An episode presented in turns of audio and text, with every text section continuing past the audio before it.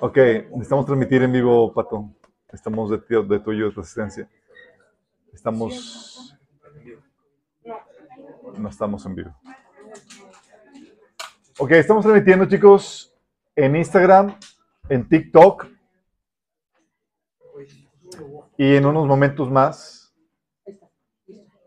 vamos a transmitir en Facebook y en, en YouTube, Minas Predicaciones, el canal de Minas Predicaciones, chicos. Ok, vamos a comenzar con una oración.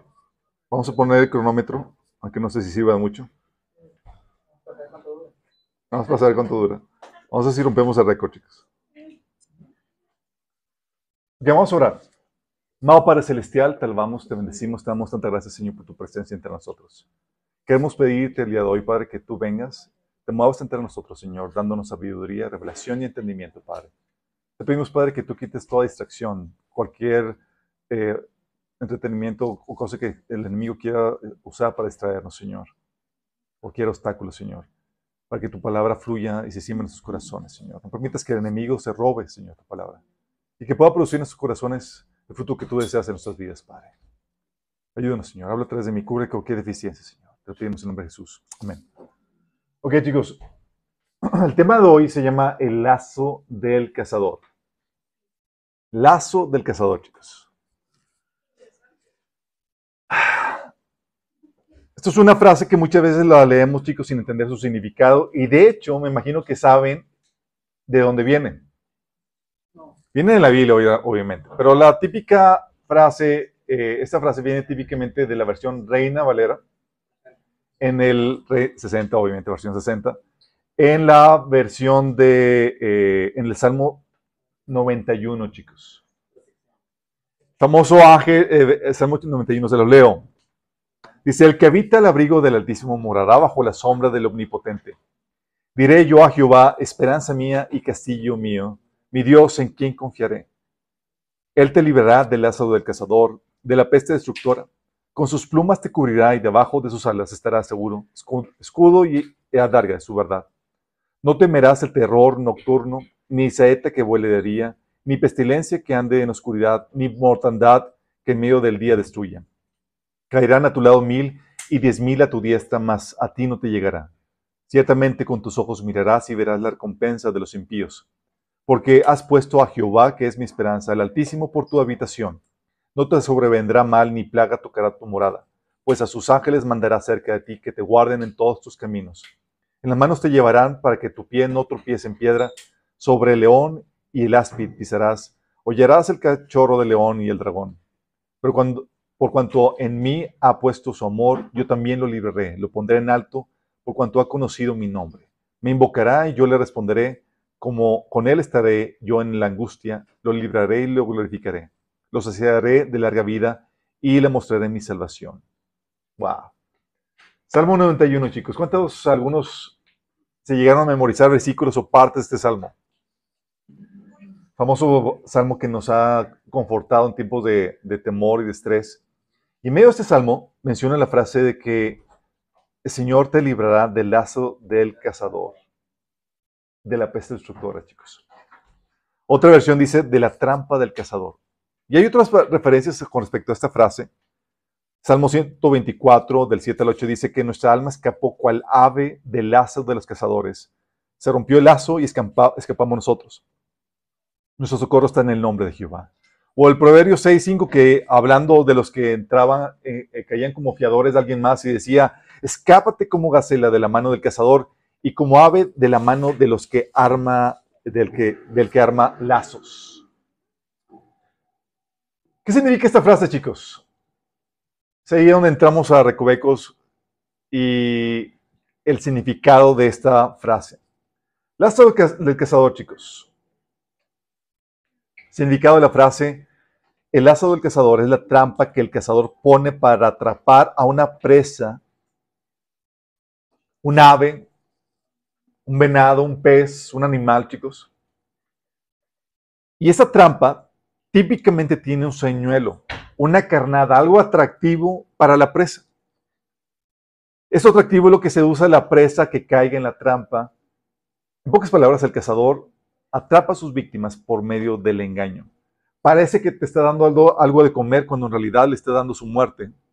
Parece que le está dando algo placentero cuando en realidad le está dando su esclavitud, chicos. Este es a esta referencia con, del lazo del cazador. Y la Biblia menciona del lazo del cazador, chicos. Y no es casualidad porque tenemos nosotros alguien que está buscando cazar nuestras almas. Estamos hablando de Satanás, chicos. ¿Sabes? Esto nos enseña algo del enemigo. Esta es la estrategia que Satanás utiliza. Satanás va a presentarte una carnada, te va a poner un señuelo para que caigas en él. Y así esclavizarte y destruirte, chicos. La Biblia nos enseña que Satanás está en plan de casa. Quiere devorarte. 1 Pedro 5.8 dice, practiquen dominio propio y manténganse alerta. Su enemigo, el diablo, ronda como león urgente buscando a quien devorar. O la versión Reina Valera, sed sobrios y velad porque vuestro adversario, el diablo, como león rugiente, anda alrededor buscando a quien devorar. Y está poniendo la, la imagen de un león que está alrededor merodeando, así como al león que está buscando cazar a sus presas, chicos. ¿Han visto los eh, documentales de History Channel, Discovery, esos donde está el león buscando las presas ahí en la manada y está merodeando, buscando a la más débil o a la que se deje para, para hacerle su comida o su cena? Y la imagen que te está presentando es que el enemigo está como un león a la caza, chicos, buscando a quien devorar. Pero la Biblia nos arroja más información y nos enseña que utiliza señuelos para ello. Utiliza señuelos para ello. Quiere hacerte caer o quiere atraparte y utiliza eh, lo que se llama el lazo del cazador o una trampa. Santiago 1 del 13 al, 15 menciona cuál es esta, esta mecánica que se utiliza. Dice, cuando alguien es tentado, no diga que es tentado de parte de Dios, porque Dios no puede ser tentado por el mal, ni Él tienta a nadie, sino que cada uno es tentado cuando de su propia concupiscencia es atraído y seducido. Entonces la concupiscencia, después de que ha concebido, da luz el pecado, y el pecado siendo consumido, da luz a la muerte. Ok, te habla de la mecánica en la que te lleva a la muerte, chicos. ¿Cómo se maneja este concepto de, ok, ¿cómo es que caí en esto que me produjo muerte? Porque el enemigo quiere matarte. Y utiliza un concepto que se llama la concupiscencia, chicos. Palabra dominguera que no se indica otra cosa más que deseos pecaminosos o los deseos de la naturaleza pecaminosa, chicos. De hecho, la versión, por ejemplo, Nueva Traducción Viviente lo traduce de esta manera. Dice, que nadie al ser tentado diga, el Dios es Dios quien me tienta. Porque Dios no puede ser tentado por el mal, ni tampoco tienta a él a nadie. Todo lo contrario, cuando uno es tentado, cada uno es tentado cuando de sus propios malos deseos lo arrastran y lo seducen. Fíjate que está hablando de, cambia la palabra concupiscencia por malos deseos, chicos, deseos pecaminosos. Dice, luego cuando el deseo ha concebido, engendra el pecado y el pecado una vez que ha sido consumado da luz a la muerte. Y lo que está hablando aquí es que utiliza el enemigo nuestros deseos, deseos desviados, o lo que sí se llaman concupiscencias. Es decir, utiliza aquello que te atrae o que nos atrae, chicos. Pone una carnada de acuerdo a lo que sabe que te gusta. Y te conoce muy bien. Y así como sabe cómo, qué es lo que te atrae, porque obviamente cuando estás en plan de cazador, tienes que saber qué le atrae tu presa. A los peces no les vas a poner zanahorias, sino le vas a poner lombrices. Sí. A los ratones los cazas con maíz o con queso, no con gusanos, como los peces. A los conejos los cazas con zanahorias o verduras y no con queso, como a las ratas.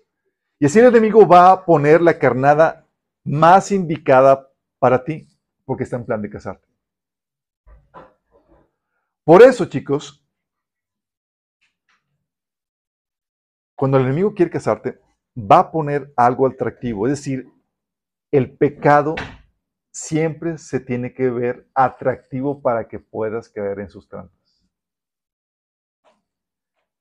El enemigo tiene que poner el pecado atractivo, chicos. Si lo pusiera tal cual como es, lo horrible que es, nadie lo compraría. Sí, tiene que hacerte ver, wow, está brilloso, está bonito, está genial.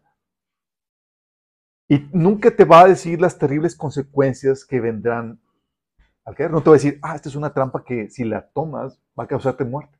Jamás te va a decir eso. Como dice el chiste, ¿no? Hable bien de camello. Tiene que ver, hablarte bien de eso para que puedas tú caer en esta situación.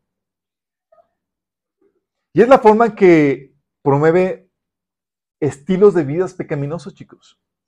¿Cómo crees que el enemigo ha logrado, por ejemplo, aumentar la moralidad sexual en nuestros días?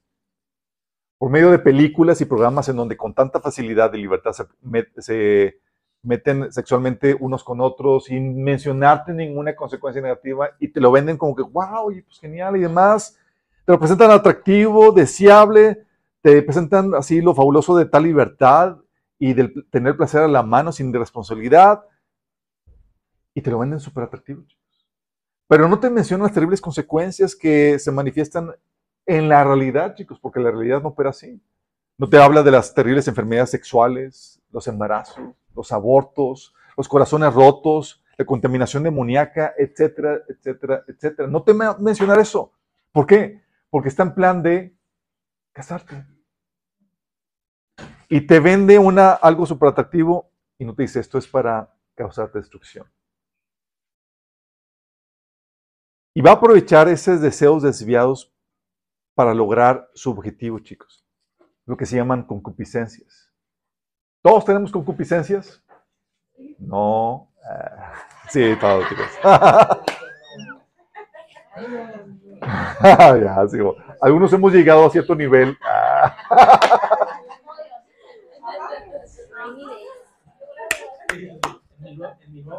En mi nuevo libro. Sí, chicos, todos tenemos deseos desviados que pone la naturaleza pecaminosa, mientras que tenga naturaleza pecaminosa, la cual no se va a quitar sino hasta que venga el Señor, va a haber deseos desviados, chicos. Acuérdate, lo que llegas a Cristo, cuando llegas a Cristo, antes de Cristo tenía, eras dominado por el pecado. Llegas a Cristo, ahora tienes dominio sobre el pecado. Cuando llegue la redención total, cuando Jesús venga por segunda, eh, eh, eh, por segunda vez por nosotros, y ya nos va a librar de la presencia del pecado. Ahorita nos ha librado, nos libra del dominio, más no de la presencia. La presencia del pecado va a ser ya cuando el Señor venga. ¿Vamos? Entonces, ahorita todavía lidiamos con la presencia de la naturaleza pecaminosa. Sí. La lata 5 de 16 al 17 dice, así que les digo, vivan por el Espíritu y no sigan los deseos de la carne. Fíjate cómo está hablando, le están dando cristianos y le estás diciendo, hay deseos de la carne que tú tienes. Dice, porque ésta desea lo que es contrario al espíritu y a su vez el espíritu desea lo que es contrario a ella. Los dos se ponen entre sí de modo que ustedes no pueden hacer lo que quieren.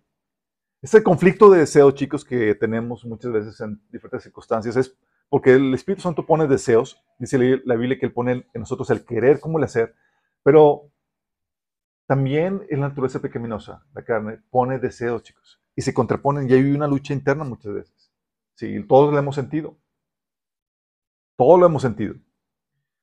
Y déjame aclararte algo, que los deseos malos no son intrínsecamente malos. Son deseos que están fuera del lugar, chicos. Fuera del lugar me refiero fuera del tiempo, fuera del espacio, fuera de la, de la relación correcta. Por ejemplo, el deseo sexual, chicos, Dios lo puso. Y no está malo, a menos que se salga del tiempo, del lugar y de la persona correcta. El deseo de grandeza también Dios lo puso. El deseo de comida, Dios lo puso, chicos. El deseo de sentirse amado, también Dios lo puso. El deseo por comodidades, incluso Dios lo puso. El problema es cuando los quieres suplir en la forma incorrecta, en el tiempo equivocado, en el lugar incorrecto y con la persona, yo con la persona incorrecta, chicos. Entonces son deseos que son genuinos, son físicamente cosas que Dios puso en nuestro ser, pero están satisfaciéndose y aplicándose de forma incorrecta, chicos, y por mismo se convierten en deseos desviados. ¿Sí? La Biblia menciona, por ejemplo, que nosotros buscamos grandeza en el Señor. No que buscar la grandeza sea malo, no que la ambición sea mala. El problema es cuando la suples de forma incorrecta con, los, con la grandeza que ofrece este mundo. Pero la Biblia dice que Dios recompensará con gloria, honra y mortalidad a los que, buscando hacer su voluntad, eh, persiguen eso. Por eso, chicos, cualquier deseo, como no son deseos intrínsecamente malos, sino son deseos que Dios ha puesto porque están desviados fuera del lugar, eso hace que cualquier deseo se pueda volver malo. ¿Cómo? Al buscarse satisfacer fuera de la voluntad de Dios. Cualquier deseo, chicos. De hecho, por principio es, toda cosa creada se puede corromper. Todo, chicos. Por eso dice la Biblia que vino a redimir la creación. Porque se puede corromper, chicos. Y los deseos obviamente cuenten con ellos, se pueden corromper.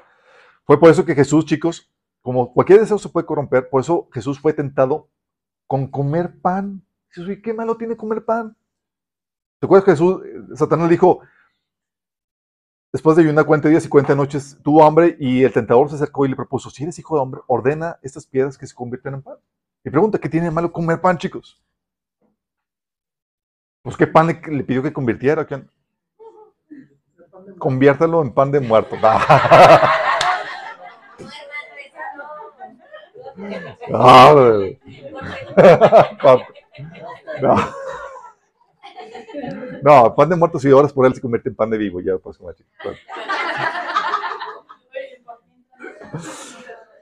Pero Jesús fue tentado con pan, chicos. ¿Por qué? Porque Dios le había ordenado que ayunara 40 días. En una dirección del Señor le había dado Jesús y era una situación donde, no podía desobedecer la dirección del Espíritu Santo. Entonces el comer pan se convirtió en un pecado si desobedece la voluntad de Dios para tu vida. ¿Sí? Por eso también fue tentado con el ser rescatado, chicos. Cosa que Dios hace, Dios rescata, pero no en una situación innecesaria, solo para probar a Dios. Dijo, aviéntate, acabó escrito, Dios va a venir a rescate, espérame. Pero no en una situación innecesaria solamente para probar a Dios. Está fuera de lugar eso. También por eso fue tentado con los reinos del mundo. Cosa que el Padre también le ofrecía a Jesús, pero no postrándose ante el enemigo, sino por el camino de la cruz. Santos eran deseos genuinos, pero el enemigo quería ponerlos en la forma incorrecta satisfacerlos de la forma incorrecta. Y era el enemigo tratando de, apresar a Jesús con deseos que él tenía, porque el enemigo va a utilizar tus deseos, nuestros deseos, y va a tratar de seducirte para que lo hagas de forma incorrecta, chicos. Pero va a utilizar esos deseos para darte la muerte, la destrucción que él desea traer a tus vidas. Quiere devorarte, quiere destruirte. Entonces va a utilizar tus propios deseos. Vamos a ver algunos casos en la Biblia, chicos. ¿Quieren? Son solamente 30 casos.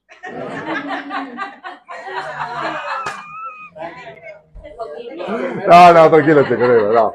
Vamos a ver dos casos, chicos. Vamos a ver dos casos, tranquilo. Sí, okay. Pues sí. Sí, hoy por eso dimos el fue gratis.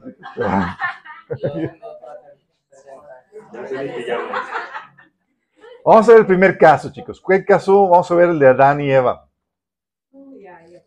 Ya fue mucho. Con ese tenemos suficiente, dices. Ok, estaba en Génesis 3 del 1 al 6. Vamos a leerlo. Dice, la serpiente era más astuta que todos los animales del campo que Dios el Señor había hecho. Así que preguntó a la mujer, ¿con que Dios les dijo que no comieran de ningún árbol del jardín? Podemos comer del árbol de todos los, del fruto de todos los árboles, respondió la mujer. Pero en cuanto al árbol, de, el fruto del árbol que está en medio del jardín, Dios nos ha dicho, no coman de este árbol ni lo toquen, de lo contrario morirán. Pero la serpiente dijo a la mujer, no es cierto, no van a morir. Dios sabe muy bien que cuando coman de ese árbol se les abrirán los ojos, llegarán a ser como Dios, conocedores del bien y del mal. La mujer vio que el fruto del árbol era bueno para comer y que era atractivo a la vista y era deseable para adquirir sabiduría. Así que tomó de su fruto y comió. Luego dio a su esposo, que estaba con ella, y él también comió. En ese momento los ojos de ambos fueron abiertos y tomaron conciencia de su desnudez. Por eso, para cubrirse, entretejieron hojas de higuera. Qué. Ok, este terrible caso, chicos, donde el enemigo lo que estaba trabajando era estaba cazando a Adán y Eva. Quería traer su destrucción. Estaba como león buscando destruir a su presa, chicos. Y su objetivo era traer la muerte de Adán y Eva. Pero fíjate bien en esto. Adán y Eva tenían la advertencia del peligro que había. Se les había dicho, no coman de ese árbol ni lo toquen, de lo contrario morirán. ¿A poco no? Tenían la advertencia, ¿sí o no? Y la mayoría de las veces, chicos, no partimos de cero, sino con conocimiento de los peligros que conlleva tal o cual práctica o acción. Sabemos. ¿Sí? O sea, no partimos de cero. Ah, pues sí, sé que esto puede causar destrucción y, se me advirtió y mi pastor me dice y que tenga mi devocional y que haga mis procesos y que, etcétera. Y la Biblia, o sea, tú lees eso y se te da una advertencia. Por lo mismo, chicos, el enemigo lo que hace es que tiene que convencerte de que no hay peligro. dice, no es cierto, no van a morir. Tiene que persuadirte, por ejemplo, que puedes controlarlo, que no va a pasar nada. ¿Sí? Dice, oye, en la pareja, no, es que ando con un cristiano. Dice, no, eh, no es cristiano, pero lo voy a cambiar. No hay, peligro. ¿Sí? Si no, me trata súper bien, es súper lindo. O sea, eh, no, no, no se ve peligroso, no, nada. Sí. Si consumo un poco, lo puedo controlar, no me va a hacer daño. Hablando de droga, pornografía, cualquier cosa adictiva. Y uno empieza a escuchar los argumentos de que te dicen, no hay peligro. El enemigo quiere llevarte a creer que nada malo pasará, que nada malo pasará para que puedas caer en ello. Pues si crees, te mantendrás, si crees que puedes morir, te vas a mantener alejado de la carnada. Lo mismo pasa con los peces. O sea, cuando los peces intuyen que hay alguien ahí merodeando, tratando de cazar, se mantienen alejados. Tienes que hacer, haz cuenta que no estoy aquí. Todos, todos tranquilos, todo es pacífico. Sí, no hay nadie cazándote. Han visto las, también en los documentales de historia y demás, ven, está la carnada ahí y está el animal ahí viendo, chicando, tanteando a ver si, si hay peligro o no, hasta que se persuade y dices, no, no hay nada. Sí. Por eso el temor a Dios, chicos, es el principio que da de la sabiduría. Pues por el temor a las repercusiones negativas te mantienes dentro de lo que Dios dice, dentro de su sabiduría. Porque dices, oye, se me divirtió y tengo miedo que esto pueda ser cierto. Y muchos chicos, por lo que, lo que pasa es que andamos rondeando el señuelo, sintiéndonos atraídos por la carnada, pero no nos atrevemos a tomarla, pero estamos ahí. Sí, merodeando de que... Ah. No nos atrevemos a tomarla por temor a lo malo que pueda venir con ello, pero atraídos. Y andamos ahí dando la vuelta. ¿sí? Hasta que o la voluntad o la razón colapsan, chicos. ¿Sí? Y el enemigo no más está ahí, el pescador esperando, esperando y poniéndote razonamientos que ponen en tela del juicio la advertencia que puede traer dicho pecado. ¿Te has sentido identificado? Lo que estás viviendo con eso, chicos, estás viviendo la estrategia de casa de Satanás yo me siento identificado, me ha pasado. Ah, pues el enemigo está poniendo el lazo. Y tiene que, no solamente te tiene que convertir.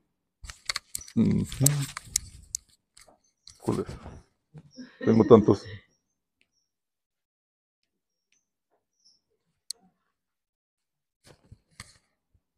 Ya está. El enemigo no solamente tiene que advertirte tiene que convencerte de que no hay peligro, tiene que convencerte también, chicos, tiene que mostrarte lo atractivo. Le dijo Satanás, todo esto. Está. Dice, tiene que mostrarte lo atractivo. Dice la Biblia eh, que le dijo la serpiente, se te van a abrir los ojos, vas a llegar a ser como Dios, conocedores del bien y del mal. ¡Wow! O sea, fíjate lo que dice. Le dice que cuando le dijo eso, la mujer vio el fruto del árbol que era bueno para comer y era atractivo a la vista. Y te lo vio y dice, wow, es atractivo, se ve delicioso, hasta se me hizo agua la boca. Y luego, codiciable para adquirir sabiduría.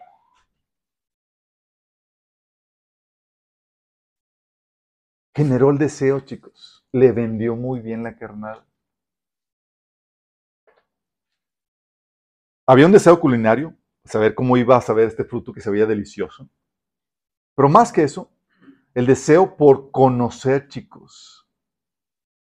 Hay un deleite en conocer, hay un deleite, chicos. Y era como que el, del, el hay un deleite en satisfacer la curiosidad.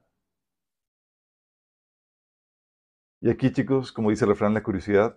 La curiosidad mata gato. Este tipo de seducción, chicos, ha ocasionado que gente caiga en adicciones de pornografía, de drogas. Sí, quería probar para saber cómo era y quedaron atrapados. Esto ha ocasionado, chicos, que gente caiga en situaciones de moralidad y demás por, por la curiosidad. Que es un deseo, chicos.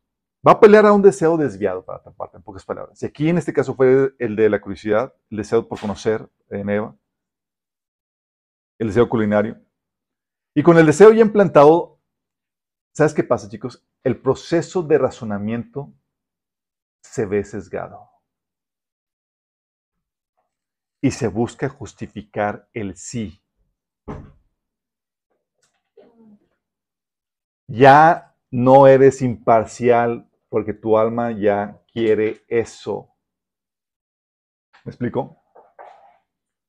Como, yo me imagino a Eva así tratando de, justificar su, ya se quedó encantada con el fruto y dice, oye, su razonamiento, me imagino que sería algo como, ¿cómo una fruta me va a producir muerte? Todas las frutas se alimentan, nutren el cuerpo, ¿cómo, cómo van a matar? Seguramente no me hará nada. A lo mejor la serpiente tenía la razón. Ahora solo chicos, el asunto, chicos, es que el pecado nunca es individual y embarras a otros. Hubiera estado que Eva se hubiera embarcado en su, su pecado, pero nosotros, víctimas de hombres vulnerables, indefensos.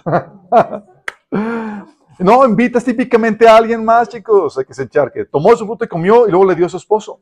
Y típicamente invitamos a otros con nuestra conducta o palabras a que hagan lo mismo, chicos. Si hoy no he dicho nada, pero si con tu conducta inspiras y animas a que otros hagan eso. Sí, tiene efectos. El pecado, aunque es individual, nunca es privado, chicos. Afecta a otras personas. Y disfrutó de los placeres, de los efectos placenteros del pecado, de los efímeros efectos placenteros del pecado. Pero eventualmente llegó el juicio, chicos. Tomó del fruto y comió, dice la Biblia. Luego dio su esposo que estaba con ella y él también comió. En ese momento los ojos fueron abiertos y tomar conciencia de su nudez. Fíjate, más ponte en pensar en esto. Comió y vio lo delicioso del fruto, chicos. Experimentó el placer que generaba ese fruto.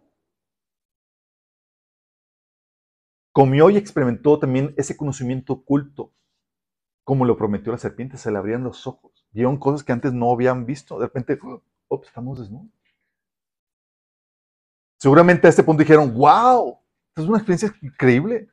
Nunca he experimentado este sabor, nunca he experimentado este conocimiento. No sabía que estaba desnudo. Sí, con pequeñas problemáticas que pudieron resolver con facilidad. Estamos desnudos. Bueno, hagamos ahí unas ropitas con higueras de, con hojas de higuera. Pero eventualmente, chicos, llegó el juicio, la muerte, la esclavitud, a dimensiones que nunca consideraron. Y afectó a la mujer. Hasta ese momento, chicos, todo parecía con relativa normalidad. Estaban experimentando el placer de eso pecaminoso, experimentaron ese conocimiento, pero después de ese placer que estaban experimentando, venía venía lo amargo de ese pecado, chicos. Venía lo doloroso, venía la muerte. Afectó a la mujer, ¿qué pasó? Dios le dijo a la mujer, haré más agudo el dolor de tu embarazo y con dolor darás a luz. Desearás controlar a tu marido, pero él gobernará sobre ti. Al hombre le dijo, dado que hiciste caso a tu esposa y comiste del fruto del árbol que te ordené que no comieras, la tierra es maldita por tu culpa. Toda tu vida lucharás para, para vivir de ella. Te producirá espinos y cardos, aunque comerás de sus granos. Con el sudor de tu mente obtendrás alimento para comer hasta que vuelvas a la tierra de la que fuiste formado, pues fuiste hecho polvo y al polvo volverás. ¡Qué tremendo! O sea, al momento de escuchar eso, dijeron, qué terrible. ¿Te imaginas que tú hubieras estado en la, situación de Daniel? Y luego no solamente eso, si hubiera quedado con ellos, los efectos negativos, no, lo trascendió a todos nosotros, afectó a toda la humanidad. Dice Romanos 5:12, por medio de un solo hombre el pecado entró en el mundo y por medio del pecado entró la muerte, pues fue así como la muerte pasó a toda la humanidad porque todos pecaron. Y todos quedamos esclavizados, chicos. Efesios 2, del 1 a 2, dice que antes vivíamos, estábamos muertos a causa de, nuestra desobediencia y los muchos pecados. Vivíamos en pecado, al igual que el resto de la gente, obedeciendo al diablo, el líder de los poderes del mundo invisible, quien es el espíritu que actúa en el corazón de los que se niegan a obedecer a Dios. O sea, quedamos esclavizados, nos atrapó el enemigo, nos puso la cuerda, porque fuimos atraídos Caímos en el lazo del cazador, chicos. Caímos en el lazo del cazador, el enemigo nos atrapó, produjo muerte, nos puso esclavitud. Y vivimos las consecuencias hasta ahorita. Y ese modo operandi, chicos, el enemigo lo sigue haciendo vez tras vez. Voy a poner algo atractivo. Algo de lo cual cojeas. ¿Sabes? Hay otro episodio que es el de Israel y las naciones cananitas. Si acaso te costaba algo de dificultad el sentirte relacionado con, con Eva, en el caso de Adán, dices, pues un fruto, pues fácilmente lo hubiera resistido. Este, el de, el de Israel y las naciones cananitas, estaba algo más complejo. Nos vamos a sentir un poquito más identificados. A ellos, al igual que a Adán y a Eva, se les dio la advertencia, chicos. Iban a entrar a la tierra prometida y Dios les dijo en números 33, 55, si no expulsan a los habitantes de la tierra que ustedes van a poseer, sino que los dejan ahí, esa gente les causará problemas como si tuvieran clavadas astillas en los ojos y espinas en los costados. ¿Has tenido alguna astilla en, en el ojo, chicos? Yo nunca, y no me gustaría saber, nada más con imaginarme ya me, dio el tic nervioso.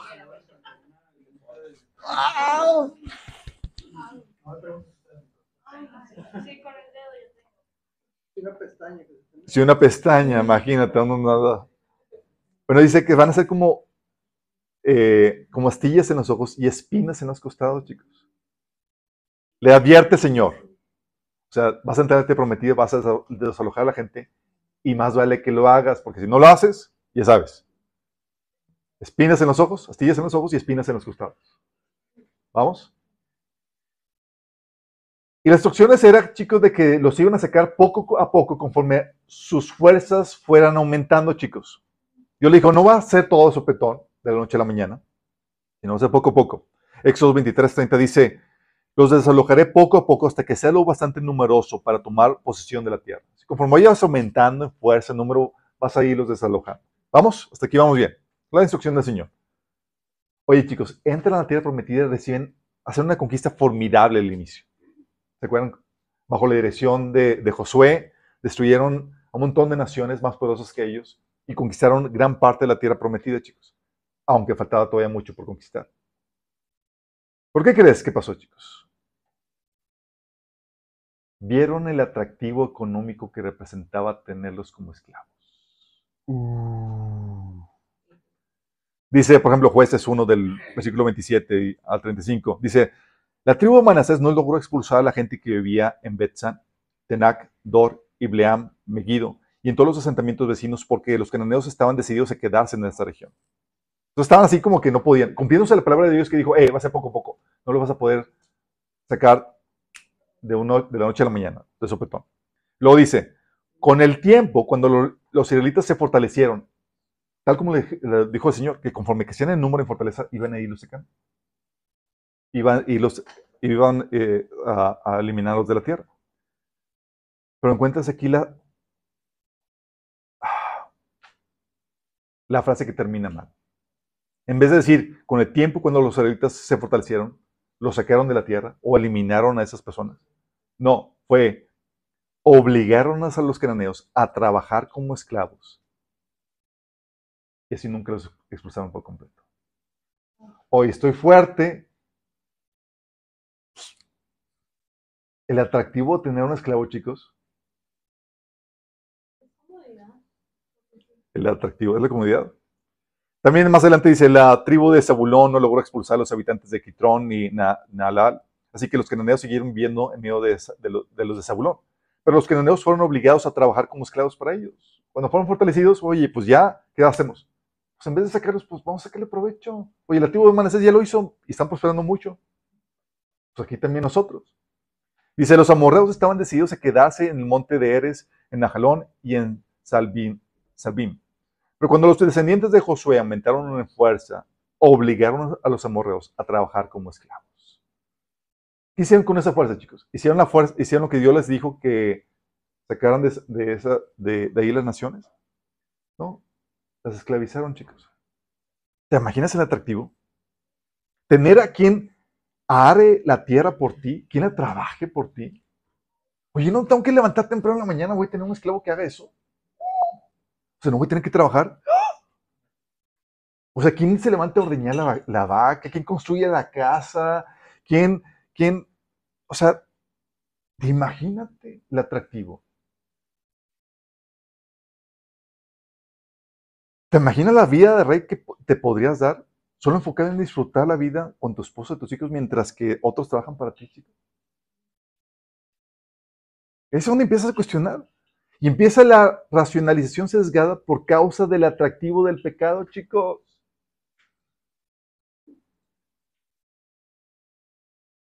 Empiezas a razonar de forma sesgada. No podría decir, oye, ¿por qué deshacernos de ellos cuando le podemos sacar más provecho vivos trabajando para nosotros? A lo mejor eso Dios no lo contempló. Se le fue. Pero déjame darle una ayudadita. Oye, ver que ya varias familias tienen sus esclavos y no ha pasado nada malo. Todas ellas siguen adorando a Dios. Pues qué peligro había. Seguramente no, no es tan malo, a lo mejor Dios estaba exagerando.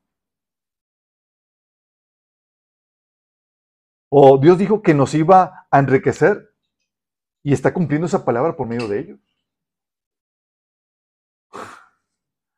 Yo no podría racionalizar eso, chicos, ¿sí? ¿Nos damos cuenta? O uno podría también decir, mientras que uno no adquiera sus prácticas, todo está bien. Puedes tenerlos como esclavos sin considerar que en un futuro ellos se iban a ser más fuertes y te dominarían. Y el pecado, chicos, se disfruta temporalmente hasta que llega el juicio. ¿Qué pasó, chicos? Apareció, ¿quién crees?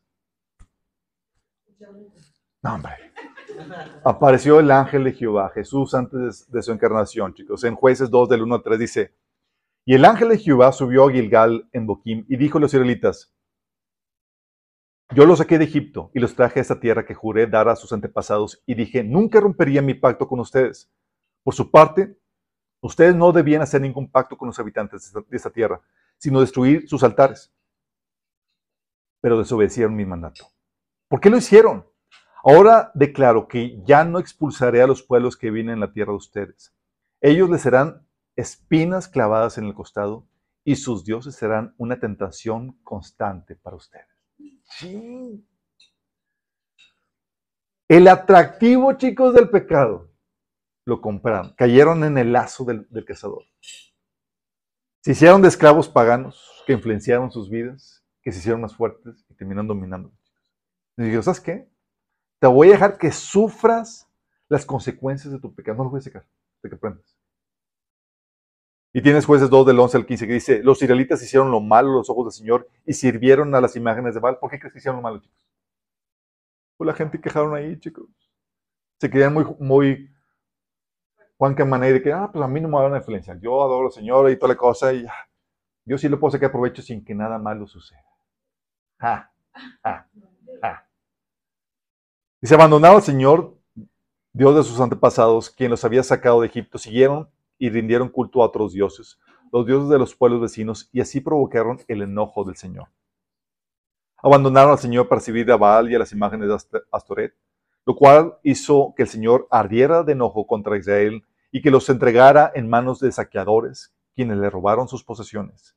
Los vendió a los enemigos que tenían a su alrededor y ya no podían vencerlos. Cada vez que los israelitas salían a la batalla, el Señor peleaba en contra de ellos e hizo que sus enemigos los derrotaran tal como Él les había advertido. Y el pueblo estaba muy angustiado. ¿Viene juicios, chicos? Tal cual como Adán y Eva. Es como que disfrutaste la manzanita, chicos. Les digo, la manzanita, el fruto prohibido.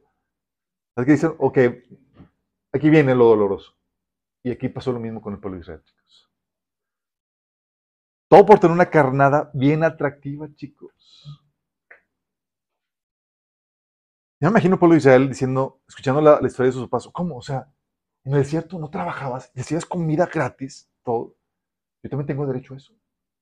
Y tenían, pues, pues aquí con unos esclavitos que me hagan todo por mí y comida gratis en la, en la mesa. Era Baal Astoret. Era lo mismo que la renuncia. Pero si te das cuenta, el enemigo utiliza carnada, chicos.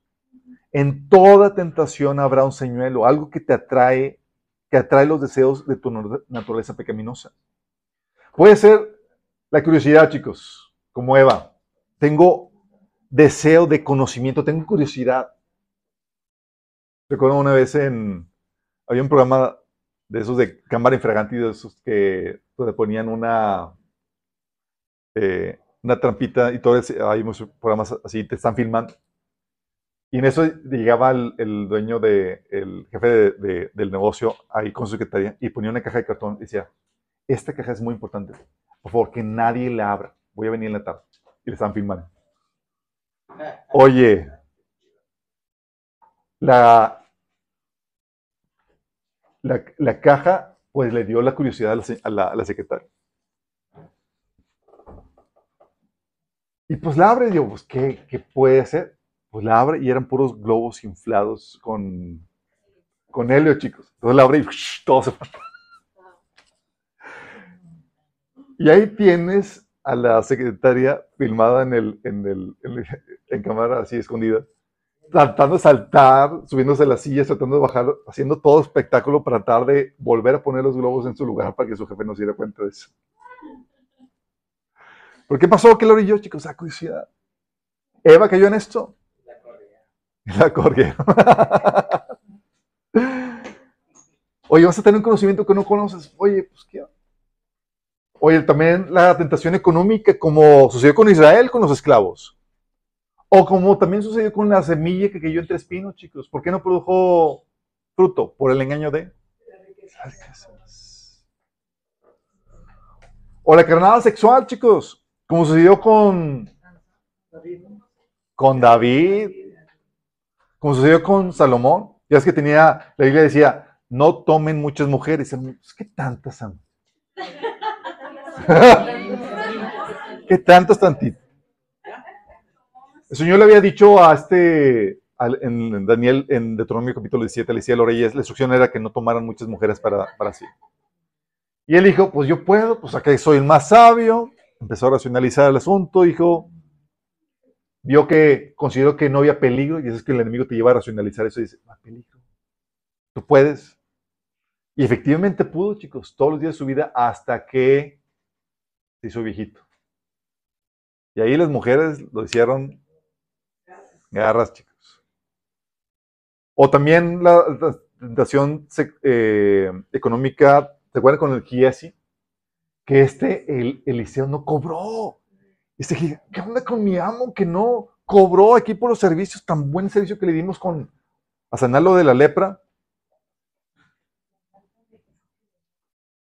Y voy a cobrármelo a lo chino. Y fue y, y le cobró. Oye, que mi amo sí, que siempre sí le, le, pagarás algo. La tentación sexual con, que viene en joven de, Proverbios, chicos. Que le decía Salomón, decía, mientras estaba junto a la ventana de mi casa mirando a través de la cortina, vi a unos muchachos ingenuos. A uno en particular le faltaba sentido común. Dice la otra le faltaban sesos.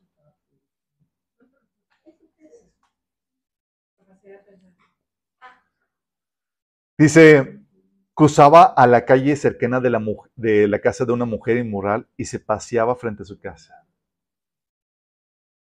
Dices, ah, tal vez tu tentación no sea esa, pero tú tal vez estés merodeando otra tentación. como que, ah, pues aquí podría ser, y estás ahí dándole vueltas a la carnada. Dice, era la hora de crepúsculo, anochecer, mientras caía la densa oscuridad. Voy a pasar por aquí, acabó. Puede ser también la carnada del descanso, la flojera, chicos. Proverbios 6, del 10 a 11, dice, un ratito más de sueño, una breve siesta, un pequeño descanso, cruzado de brazos. Y uno dice, ¿qué va a pasar? No, voy a descansar tantito. Y lo dice aquí, entonces la pobreza te saltará como un bandido. Sí. La carnada de que te dicen, todo va a estar bien, tú puedes descansar tantito, no va a pasar nada. O la paz, chicos. Muchos caen en esta carnada, dice, no, dice el enemigo, no caigas en la tentación de, no, no, en la confrontación, evite la confrontación, mejor la paz. Así le pasó a quien, Ali, que no quiso confrontar a sus hijos para evitar esa problemática. ¿Para qué, ¿Para qué meterte en discusiones, en argumentos y más? Mejor déjalos así. Y Eli dejó que sus hijos hicieran lo que quisieran. Quiso evitar la confrontación, ¿sí? Muy diferente Pablo con en Gálatas, que decía que oye, llegar, vinieron a enseñar falsas doctrinas y Pablo era como que así cual león buscando la confrontación y para defender la sana doctrina. Pero a veces huimos de eso, porque esa es la carnada de la paz, la tranquilidad de que no entrar en discusión, en argumentos, ni andar pensando, ni andar ahí confrontando con nadie. A veces la, la carnada puede ser la bendición. Esa fue la carnada de Jacob. ¿Se acuerdan que le robó la bendición a, a Esaú? O la grandeza. Como Saúl, oye, ¿cómo que David va a ser más grande que yo? ¿Cómo que él diez miles y yo mil? Igual Absalón, oye, yo quiero el reino. Sí. O los cristianos carnales de Corintio. No, es que yo soy, estoy con el mejor, yo estoy con Pedro, fundador de la iglesia. estoy con Pablo, el verdadero apóstol. Sí. O la venganza, chicos, puede ser la carnada para algunos. El placer de la venganza, de darle al, de dañar o afectar a alguien que, que, tú crees que se lo merece, como sucedió con los hermanos de José. ¿Sí? O también en la tentación del buen trato, chicos. Como la semilla que cayó entre pedregales, ¿se acuerdan? La semilla que cayó entre pedregales y vino sufrimiento por causa de la palabra, lo maltrataban, lo humillaban. Yo a la porra con esto. Sí. Porque estaba, cayó en el señuelo del, buen trato. O las comodidades. Como los hermanos carnales de a quienes describió Santiago, de que pedís y no recibís porque pedís que sus placeres, los deleites, chicos, sus comodidades. O la carnada del ideal, de que tú ya visualizaste cómo va a estar todo. Así como lo sucedió con Pedro, con Jesús, que dijo, Señor, esto no te contesta, ¿cómo que vas a morir? Sí, y el ideal es que permaneciera su Mesías para siempre. Sí. O la compasión, chicos, como Jesús con la sirofenicia. Dice, oye, tentado a desviarse de su misión para atender a los gentiles y perder el enfoque. Sí. O la tentación de la autocompasión, chicos. La que cayó Elías. Porque es fácil auto-apapacharte, que es la depresión, chicos. Oh, yo solamente soy el único que se preocupa por mí. Pobrecito de mí, nadie me quiere. O tentación de los placeres, como los placeres culinarios, aún el tabaco, la droga. O placer de la seguridad, chicos. La carnada de la seguridad, como dice Pablo en 1 Timoteo capítulo 6, que decía a los ricos que no pongan su confianza en las riquezas. Pero a veces queremos sentir somos atraídos por buscar aquello que nos da la seguridad o la posesión. Como los fariseos que cualquiera que, pudiera intimidarlos o, bajarlos de nivel o de estatus eran considerados sus enemigos. ¿Quién eres tú para enseñarnos a nosotros? Le decían a un pobre ciego.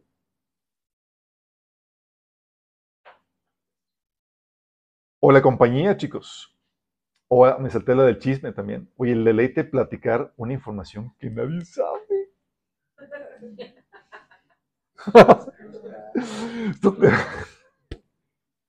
Dices, ¿cómo te voy a decir algo, pero no se lo digas a nadie? Exclusividad. Exclusividad, chicos. El placer de la compañía también. O la aceptación, chicos. como los judíos que creían en Jesús pero no lo confesaban por temor a ser expulsados, como viene Juan capítulo 12.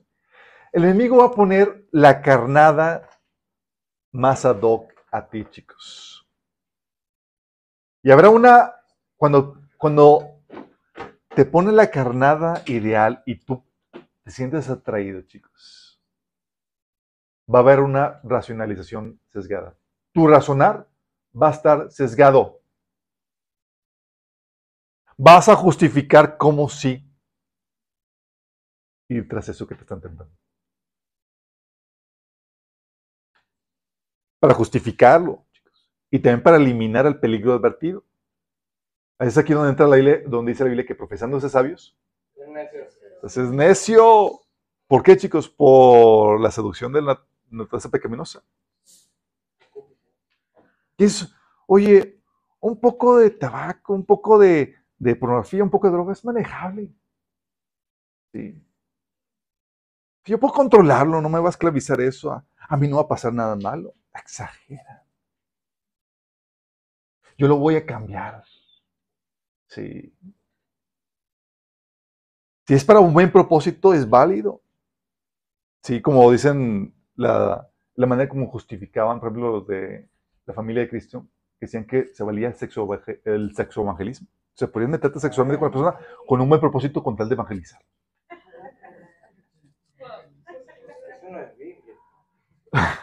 Pero la seducción, chicos, la justificación, un buen. Oye, ¿qué vale más? El alma de la persona. Y si eso lo va a traer a Cristo, pues ¿por qué no? Sí. Y luego más si es, con, si es consensuado. O como algunos empiezan a decir, chicos, como ahora con lo de transgénero y demás, es que Dios es transgénero, no es hombre ni mujer. Y empieza a justificar eso. Sí y que somos hechos a su imagen y empiezan a sacar con aberraciones. Un mal razonar, chicos. O a veces dices, me han llegado con nosotros y dices, es que yo soy un eje de Dios, una princesa, a mí no me deben de tratar así.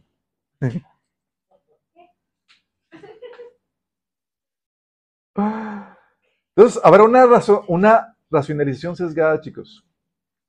Un razonar sesgado, porque tu corazón ya está, ya desea eso. Vas a buscar, quiere tu pensar, te va a tratar, te, va, te vas a autoengañar, chicos. Dice la Biblia que el corazón es engañoso y te puede engañar.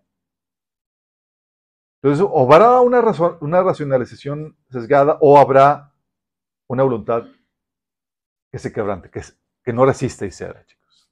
Tal vez, ¿sabes que Tú tienes un razonar correcto, pero pues no aguantaste porque estás ahí merodeando, es que estaba muy atractiva la cosa, se ves que estaba mal y no había ninguna forma en que pudiera justificar eso. y sucumbiste, chicos. Y es aquí donde llega la situación, chicos. ¿Cómo se libra uno del lazo del cazador, chicos? Todos somos propicios de eso. De hecho, ese tema lo tengo cocinando desde dos, tres meses. Porque yo he visto cómo el enemigo pone los lazos delante de mí. Yo, ay, canijo, si pusieras algo que no me gustara.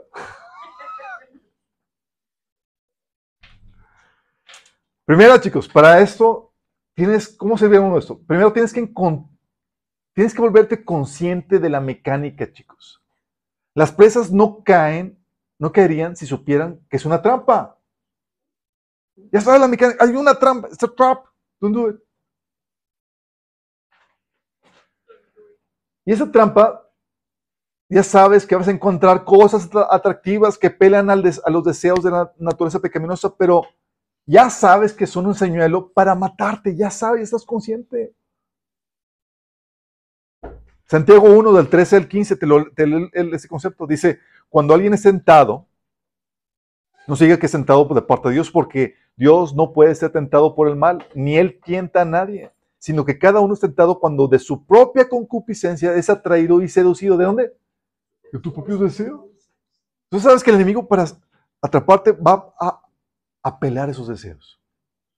Lo dice, entonces la concupiscencia, después que ha concebido, da luz al pecado y el pecado siendo consumado da luz a la muerte. Dices, ¿qué va a hacer el enemigo? Va a ponerte algo atractivo para atraerte, para llevarte a la muerte que él desea para tu vida. Tiene que ser tiene que ser atractivo de alguna forma, si no, no sería tentación. Pero tú ya debes estar consciente de eso. O sea, tiene que ser algo que me va a gustar. Entonces, si sabes que, te, que va a ser algo que te va a gustar, ya tienes lo que sería una santa desconfianza de ti mismo. De hecho, Proverbios, chicos, da advertencia tras advertencia de los malos, de los malos caminos y las consecuencias, las terribles consecuencias a los jóvenes inexpertos. Desde el inicio dice, ¿sabes qué? No caigas en esto porque va a pasar esto, no caigas en lo otro porque va a pasar. Y da advertencia tras advertencia, tratando de hacerles ver de que lo atractivo del pecado es solamente una fachada que produce muerte. Pero al momento de estar consciente de que eso, de que el enemigo va a traer, ponerte algo atractivo, chicos, tú ya debes saber que tu razonamiento va a estar sesgado por el deseo de justificar eso que te atrae.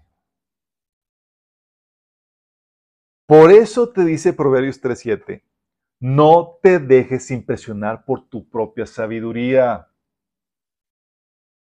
ah, o sea, yo te digo que no, pero ah, pues ya encontré cómo sí.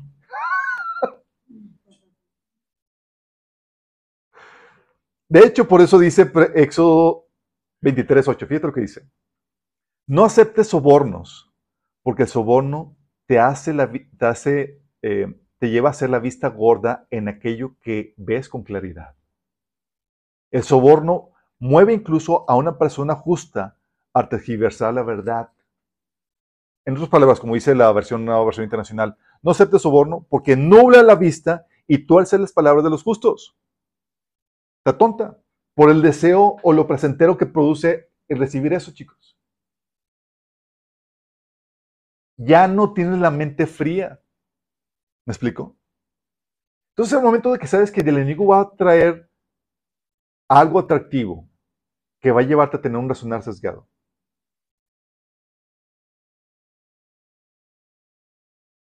Sabes lo que debes hacer ante esa situación. Primero, ten una desconfianza de ti mismo. Y pon la fe en Dios. Dice Proverbios 3:5, confía en el Señor con todo tu corazón y no dependas de tu propio entendimiento. O sea, según mi entendimiento, yo sí puedo hacerlo, pero el Señor me dice que no. Mi lógica es impecable. Pero por alguna razón que desconozco, el Señor me dice que no.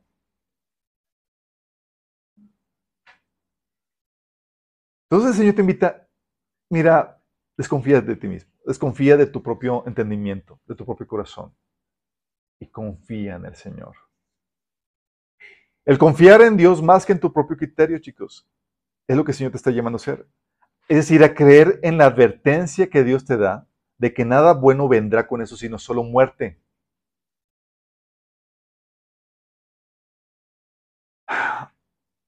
Es ahí donde desconfía de ti, chicos. Y el Señor va a poner y va a rodearte de gente que no tiene, gracias, porque gracias a Dios que no somos tentados todos en, la misma situación, chicos. Porque si no, todos estaríamos sesgados. Pero Dios va a ponerte a tu alrededor gente que no es tentada en la misma tentación que tú. Que no tiene ese razonar sesgado y que te va a advertir de esos peligros, chicos. Por ejemplo, una vez una amiga me escribió, oye, oye Alberto, me están invitando a fumar peyote. ¿Fumar o tomar? ¿Qué es? Qué es? Fumar. Bueno, también se toma. También se toma. se fuma, se toma. Se toma y se fuma. Y me empieza a decir.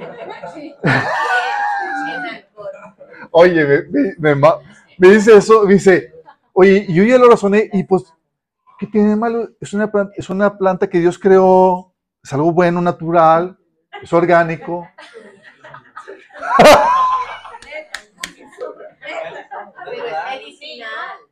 medicinal. y toda la cosa.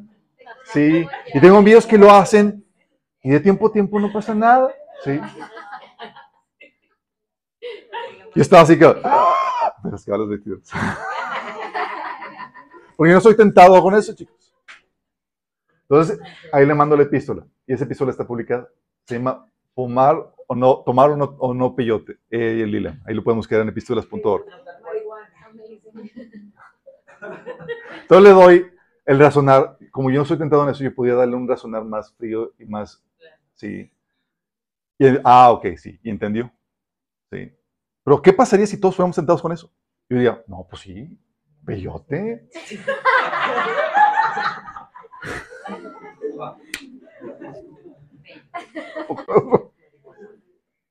Pero somos sentados en diferentes cosas y eso nos ayuda, chicos. Sí. Entonces tienes que tener una santa desconfianza de ti mismo, poner confianza en Dios. Y es de donde tienes que ejercer dominio propio para negarte a eso que tu carne desea, a eso que te sientes atraído. Dice 1 Pedro 5.8, practiquen el dominio propio y manténganse alerta, porque su enemigo el diablo anda como león rugiente buscando a quien devora. Fíjate que te está diciendo. El león está en casa, ¿sí o no? Están buscando cazar. Y te dice que como estrategia, estés alerta y ejerzas dominio propio. ¿Por qué dominio propio? Porque va a poner como una trampa algo atractivo. Te va a presentar el anillo de poder. My precious. Y tú vas a tener que rechazarlo como la. ¿Cómo se llama? La, los personajes que lograron rechazarlo. Como que, sí, yo podría hacer esto, pero ah, lo rechazaron. Sí. Por eso dice, practiquen el dominio propio. Mateo 16, 24, por eso también Jesús decía a sus discípulos, si alguno quiere venir en pos de mí, que dice, niéguese a sí mismo, tome su cruz y siga. Y fíjate que lo que el Señor quiere que te niegues a ti mismo no es todo a ti, sino solo lo que tu naturaleza pecaminosa quiere. Pero como está dentro de ti y lo sientes como tuyo, te lo pone, niégate, porque lo sientes como tuyo, chicos. ¿Sí? Tienes que ejercitar dominio propio. Tienes, tienes ahí el anillo de poder ahí listo para tomarlo y tú tienes que soportar la tentación. Y tienes que ejercitar el temor de Dios, chicos. Dice Proverbios 3.7, no seas sabio en tu propia opinión, más bien, teme al Señor y huye del mal. Créele a Dios cuando te advierte que vas a morir. Créele a Dios que te advierte que va a venir consecuencias negativas. Teme. Mira, a veces, te lo digo porque yo he estado ahí en muchas ocasiones, mi razonar es, yo ya lo justifiqué racionalmente. Hago esto y esto, pues se vale, se, vale.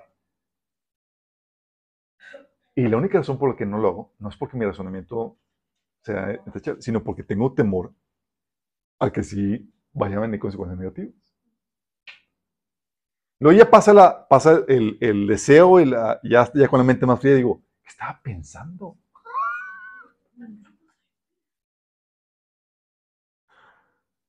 Pero tienes que hacer eso.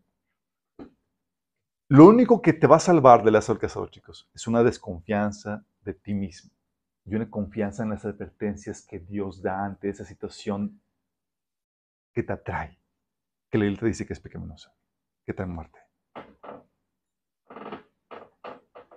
Ese donde vas a tener que ejercer, dominio propio, restringirte, pararte, negarte a ti mismo. Y recordar el temor de Dios de que las advertencias que Dios se da en cuanto a lo malo que puede suceder. Pero ¿qué crees, chicos? El enemigo, al ponerte la tentación delante de ti para casarte, muchas veces despierta el comezón de ese deseo que se ha despertado y ahora como me quito la, la comezón. Sí. ¿Cómo le haces para quitarte ahora el deseo, chico? el, el, hambre, la... ¿Cómo lo hacemos? Reenfocarte, exactamente. Así como un pensamiento, chicos, la única manera de un mal pensamiento, la única manera de quitarlo es sustituyéndolo con otro pensamiento. Así en deseo, chicos. Tienes que enfocarte en el único que te puede saciar, chicos. Tienes que recalibrar tu corazón para que apunte a Dios. La Biblia dice en Jeremías 2.13, dos son los pecados que ha cometido mi pueblo. Me han abandonado a mi fuente de agua viva y han cavado sus propias cisternas, cisternas rotas que no retienen agua. O sea, abandonaste lo que te satisface por cisternas rotas. Y tienes que recalibrar, volver a tu sentido. Es como que, oye, así como el hijo, el hombre eh, pródigo, el hijo pródigo que cayó en sus sentidos, pues, oye, ¿qué estoy haciendo aquí? En la casa de mi padre hay todo para satisfacerme. Y aquí yo estoy buscando comer comida de cerdos. Por eso uno se vuelve a reenfocar en Dios, chicos. Cuando tus deseos pequeños te quieran desviar, vuelve a enfocarte en Dios y en satisfacerte en Él. Como dice Salmista 73, 25, el Salmo 73, 25. ¿A quién tengo los cielos sino a ti? Y fuera de ti, nada deseo en la tierra. Pero esto, chicos, solamente sucede cuando te vuelves a enfocar en Él. No que Dios no satisfaga. A veces estamos bien distraídos mirando otras cosas. Y a veces también pasa con el matrimonio. Es, oye, no es que no tengas una esposa hermosa y, y es porque estás distraído, estás, perdiste vista eso. Filipenses 3, de 7 al 9, lo que decía Pablo. Sin embargo, todo aquello que para mí era ganancia, ahora le considero pérdida por causa de Cristo. Es más, todo lo considero pérdida por razón del incomparable valor de conocer a Cristo Jesús, mi Señor. Por Él lo he perdido todo y lo tengo por estiércol a fin de ganar a Cristo y, y encontrarme unido a Él. Él que ha encontrado, chicos, todo lo consideró que pérdida, como estiércol, con tal de que de tener lo único que lo satisface, chicos. Porque cuando pierdes de vista a Cristo y a Dios como lo único que puede satisfacerte, puedes caer en cualquier tentación. Un alma saciada, chicos, en Dios es un alma con deseos ya mitigados y satisfechos. El enemigo despertó ya la, el, el hambre, el deseo y demás. Tienes que cuidar a Dios. Por eso dice Salmo 63 del 1 al 5, oh Dios, tú eres mi Dios, de todo corazón te busco mi alma tiene sed de ti, todo mi cuerpo te anhela en esa tierra seca, reseca y agotada, donde no hay agua. Te he visto en tu santuario y he contemplado tu poder y tu gloria. Tu amor inagotable es mejor que la vida misma. Cuánto te alabo. Te alabaré mientras viva. A ti levantaré mis manos en oración. Tú me satisfaces más que un suculento banquete. Te alabaré con cantos de alegría. Tú me satisfaces mejor que un banquete, chicos. Es lo que hace el Señor. Y cuando estás satisfecho en el Señor, se te quita esa hambre. Ya no comes las carnadas que el enemigo quiere poner delante de ti. Dice Proverbios 27:7. Escucha. El hombre saciado desprecia el panal de miel, pero el hambriento hasta lo amargo les dulce. ¿Qué te dice, chicos?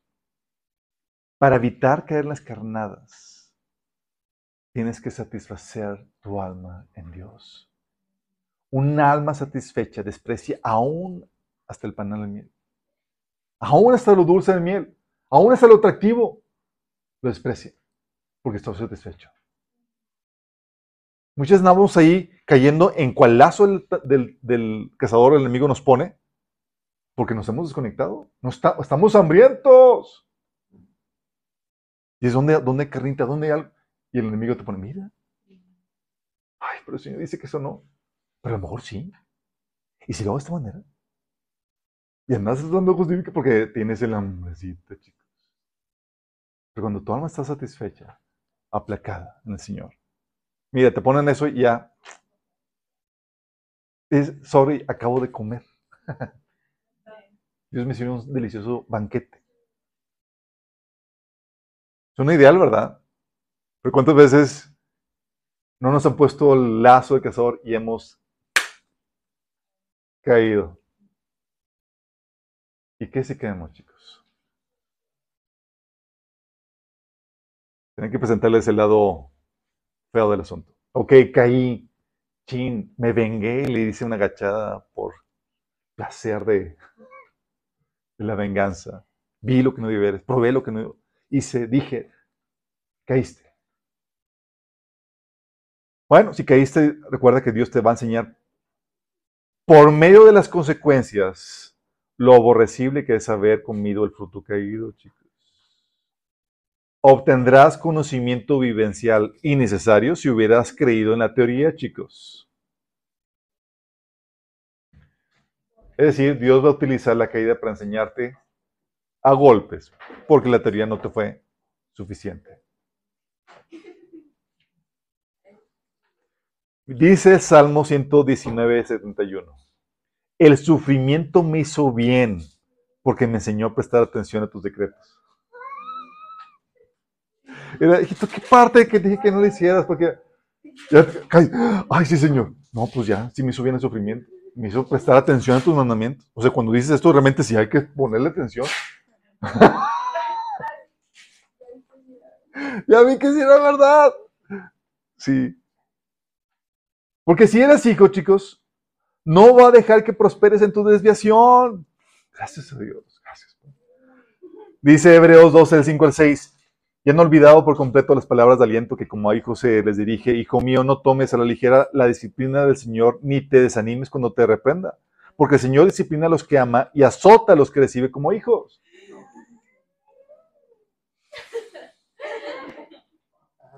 ¿Qué va a pasar? Oye, pues resulta que tenías ahí, caíste en, la, en del cazador de, del amor al dinero. Oh, le dejaste a un lado tu tiempo de comunión, de congregarte, descuidaste las otras, las la voluntad de Dios en otras áreas de la vida por hacer de el Dios dinero tu Dios. ¿Qué dice 1 Timoteo 6:10? Pues el amor al dinero es la raíz de toda clase de mal. Algunas personas, en su intenso deseo por el dinero, se han desviado de la fe verdadera y se han causado muchas heridas dolorosas. ¿Qué dice el Señor? Ok, no entendiste, hijito. Vamos a causarte algunas heridas dolorosas. Es decir, Toma, pao, pao. Ay, Señor. De hecho, Jeremías 2, 19 lo que ves que está aplicando con el, pueblo, con el pueblo de Israel cuando le dijo, tu perversidad traerá su propio castigo.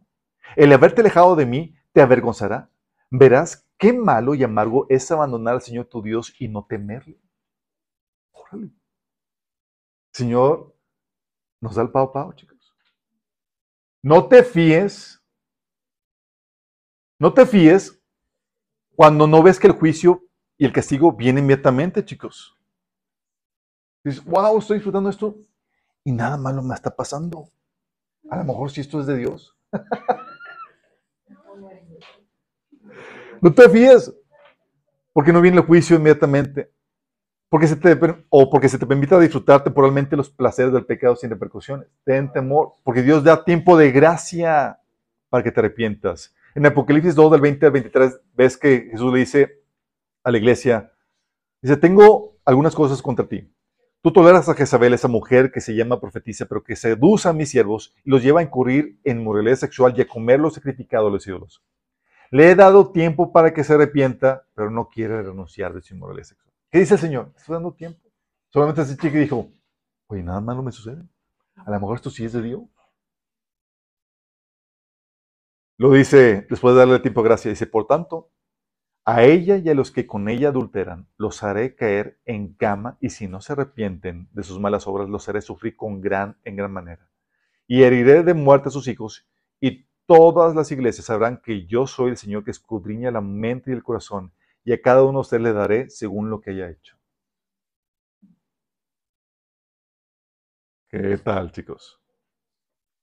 Es aquí donde entiendes porque, chicos, su vara y su callado nos infundirán aliento. Mira, a veces somos demasiados tontitos, la verdad. A veces. A veces. y nos pone la carnada del enemigo y sabemos todas las advertencias y ya sabemos todo y ahí vamos. Y Señor, ay de mí, ¿cómo me voy a salvar? de mi propia naturaleza pecaminosa, de mi propia necedad, de mi propia concupiscencia.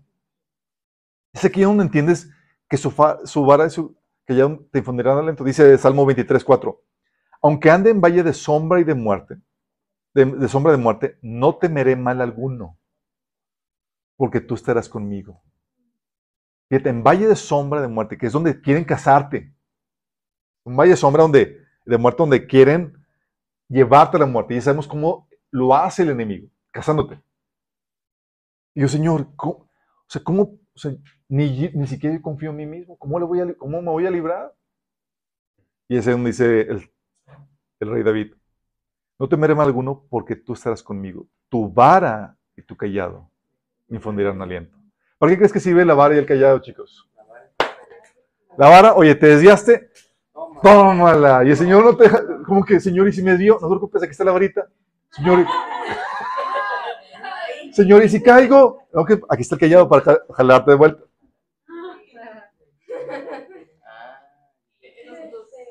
¿Por qué, chicos? Porque en, valle de sombra de muerte, donde el enemigo quiere casarte, nuestra confianza no está en nuestra propia capacidad. Está en Dios, que aunque que nos persuade, nos convence y cuando caemos nos levanta y nos da la vara para podernos levantar, chicos.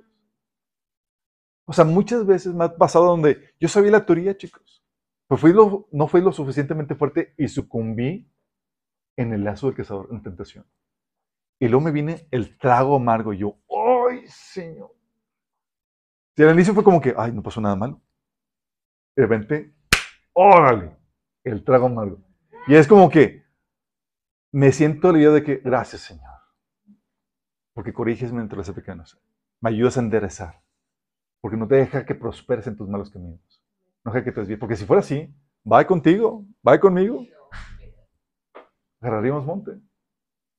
Pero lo que nos mantiene, lo que nos da aliento, chicos, en ese valle de, de sombra de muerte, donde el enemigo quiere casarte, es el Señor va a venir a tu rescate.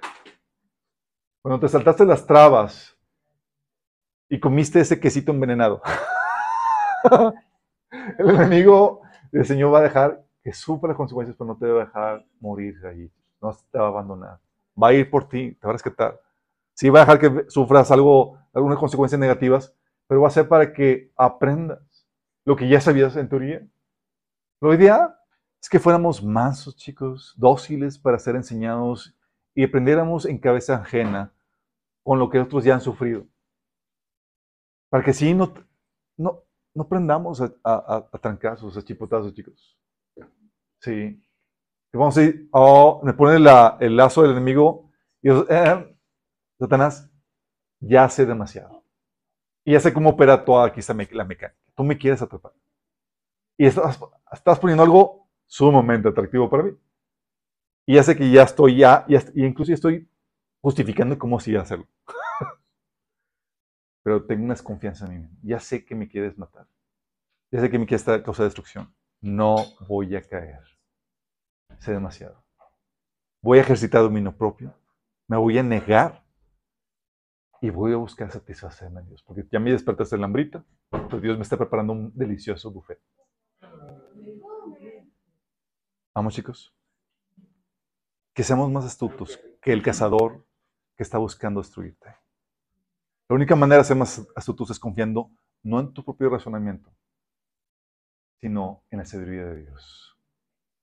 Es la única manera que vamos a salir, escapar de lo que el enemigo quiere en nuestras vidas. Oramos. Amado Padre Celestial, damos gracias, Señor. Porque tú, Señor, nos da la sabiduría las herramientas para escapar, Señor, del lazo del cazador. Porque cuando el enemigo pone esa tentación tan atractiva, cuando a ver el pecado tan hermoso, tan delicioso, Señor, tú llegas a nuestro rescate, Señor. Nuestra convicción de pecado. Y aun cuando caemos, tú nos levantas y nos das los azotes que, los azotes que merecemos para que aprendamos, Señor aborrecer lo que es malo. Ayúdenos, Señor, a resistir lo malo, Señor. Queremos aprender por las buenas, Señor. No tan casos, Padre. Queremos, Señor, resistir al enemigo, Señor. Y sabemos que la única manera para hacerlo, Señor, es siendo más astutos que Él y es siguiendo tu sabiduría. Ayúdanos en este proceso, te lo pedimos, Padre, en Jesús. Amén.